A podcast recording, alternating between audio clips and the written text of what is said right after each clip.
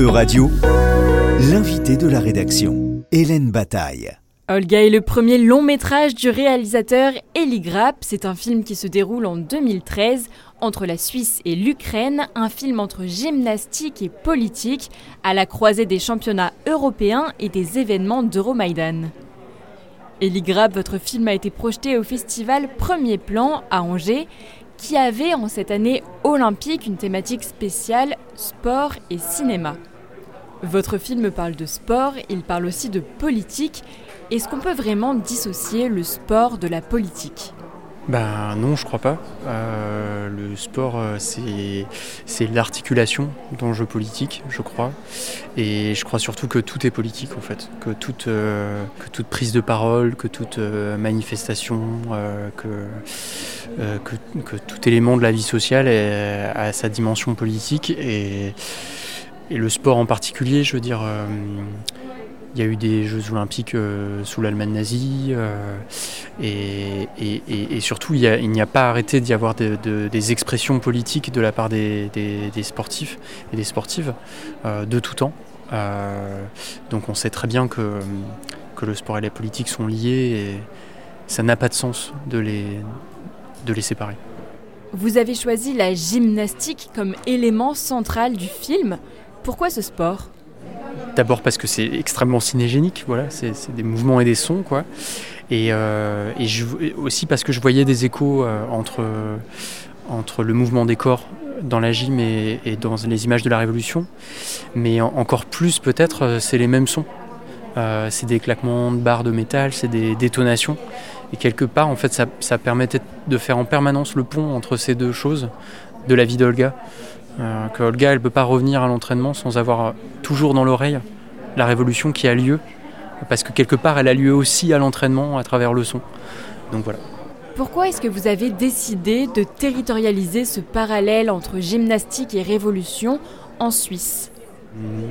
La Suisse, euh, D'abord, c'est l'endroit où moi j'ai fait mes études et où j'ai commencé ma vie professionnelle. Euh, et d'autre part, euh, parce qu'elle est au milieu de l'Europe, mais en dehors de l'Union européenne, euh, vis-à-vis des enjeux de la révolution ukrainienne qui prônait un rapprochement de l'Ukraine avec l'Europe contre l'ingérence russe. La Suisse, elle se retrouve être l'endroit où Olga est le plus en sécurité et le plus loin de ce qui se passe chez elle. Quoi. Elle n'est même pas liée aux enjeux de, de, l'Europe euh, aux enjeux de la révolution, portés par la révolution quand elle est ici. Et puis c'est un espace très protégé, quoi. Il y a, quelque chose de, presque effrayant dans, la façon dont les espaces sont à la fois euh, ce semblant de liberté, très ouvert et tout ça, et en même temps fermés, euh, avec toutes ces vitres, tous ces reflets qui permettent de jouer voilà, les, les différentes dimensions dans la vie d'Olga. Quoi. Olga, c'est une fiction, une fiction sportive, mais il y a des éléments réels, ceux d'Euromaïdan. Comment est-ce qu'on trouve l'équilibre entre fiction et réalité? Comment est-ce qu'on intègre le réel dans le fictionnel? Bah, euh, Je voulais que cette fiction, cette fiction sportive, elle soit euh, perturbée par euh, des images d'archives, qui sont des, des, images faites par les manifestantes et les manifestants au cœur de l'action au moment de la Révolution et que ce point de vue unique d'Olga, fictif, soit percuté en quelque sorte par euh, cette, euh, infinité de, points de vue. Euh, et à la fois, c'est des images d'archives, voilà, c'est des images qui ont été faites au moment des faits, mais, mais c'est aussi les images les plus étranges et les plus fantasmatiques du film. et qui sont là pas pour faire comme si on y était, mais pour convoquer un peu l'imaginaire euh, des spectatrices et spectateurs au-delà du contexte ukrainien et de montrer à quel point, dans la jonction entre son quotidien de gymnaste et euh, ces images-là, Olga elle-même se retrouve dans un monde flottant, en fait, dans un espace entre deux, qui me paraît être une condition d'aujourd'hui, en fait, avec les réseaux sociaux et la façon dont on suit des événements en cours.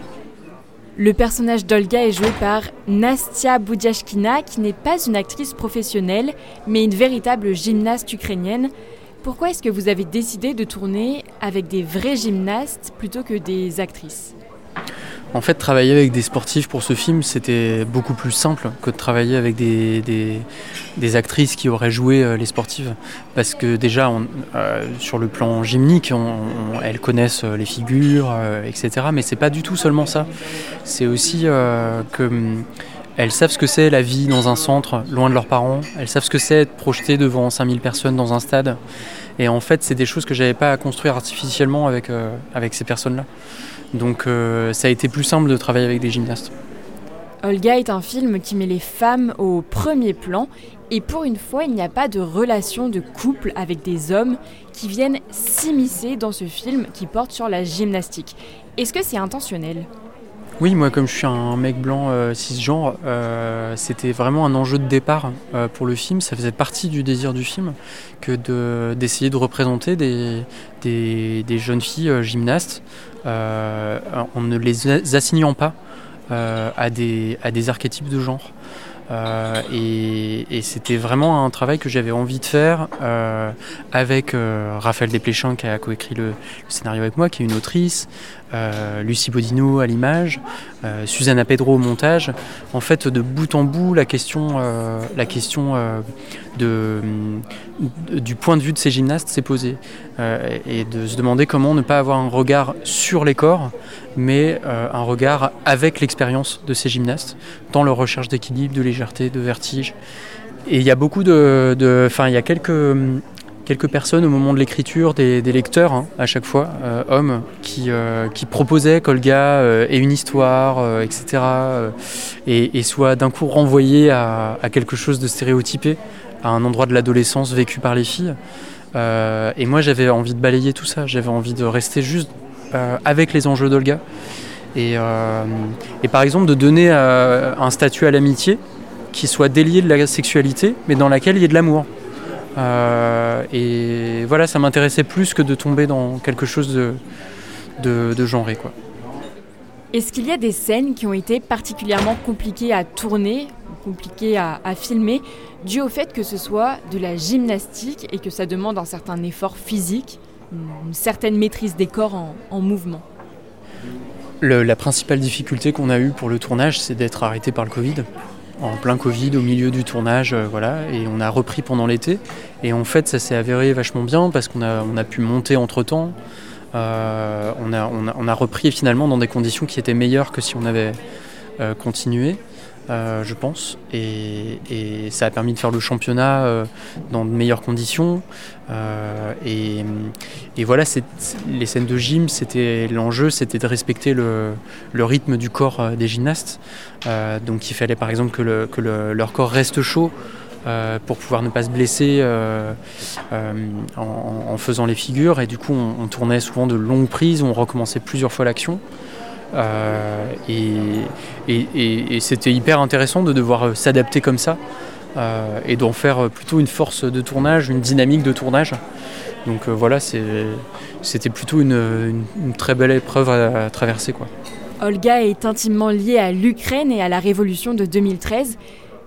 Quelle est vous, votre rapport à l'Ukraine et comment est-ce que vous vous êtes imprégné de ce conflit et des problématiques qu'il soulève?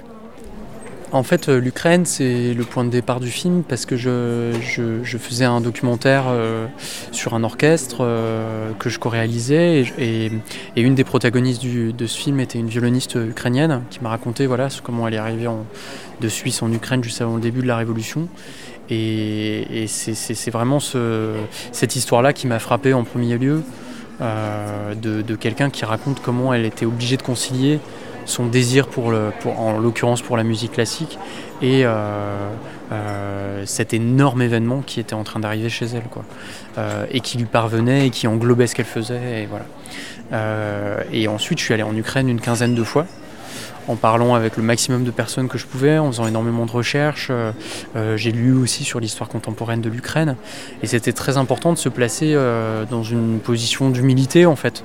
De ne pas prétendre, parce que j'avais lu des bouquins, connaître mieux ce que traversaient les gens. Et être surtout très très à l'écoute de ce qu'on me disait. Et parfois, ce qu'on me disait était contradictoire et il fallait le prendre en charge dans le film. Donc par, exemple le rapport à la langue, sur quelle langue parle euh, tel personnage ou tel personnage. Euh, j'ai voulu le, retranscrire euh, tel qu'on décrivait la problématique de la langue, c'est-à-dire des gens qui ont, qui ont commencé par parler russe parce qu'ils venaient de Lugansk, euh, mais qui au moment de la Révolution ont envie de parler euh, sourdjik, euh, donc ce, mélange urbain, ce dialecte urbain entre l'ukrainien et le russe, et qui finissent par avoir envie de ne plus parler qu'ukrainien, par exemple. Donc ça, c'est des choses que j'ai essayé de placer dans le film, même si les, les spectateurs ici s'en rendent pas forcément compte. Merci beaucoup, Elie Grapp. Euradio vous a présenté l'invité de la rédaction. Retrouvez les podcasts de la rédaction dès maintenant sur euradio.fr.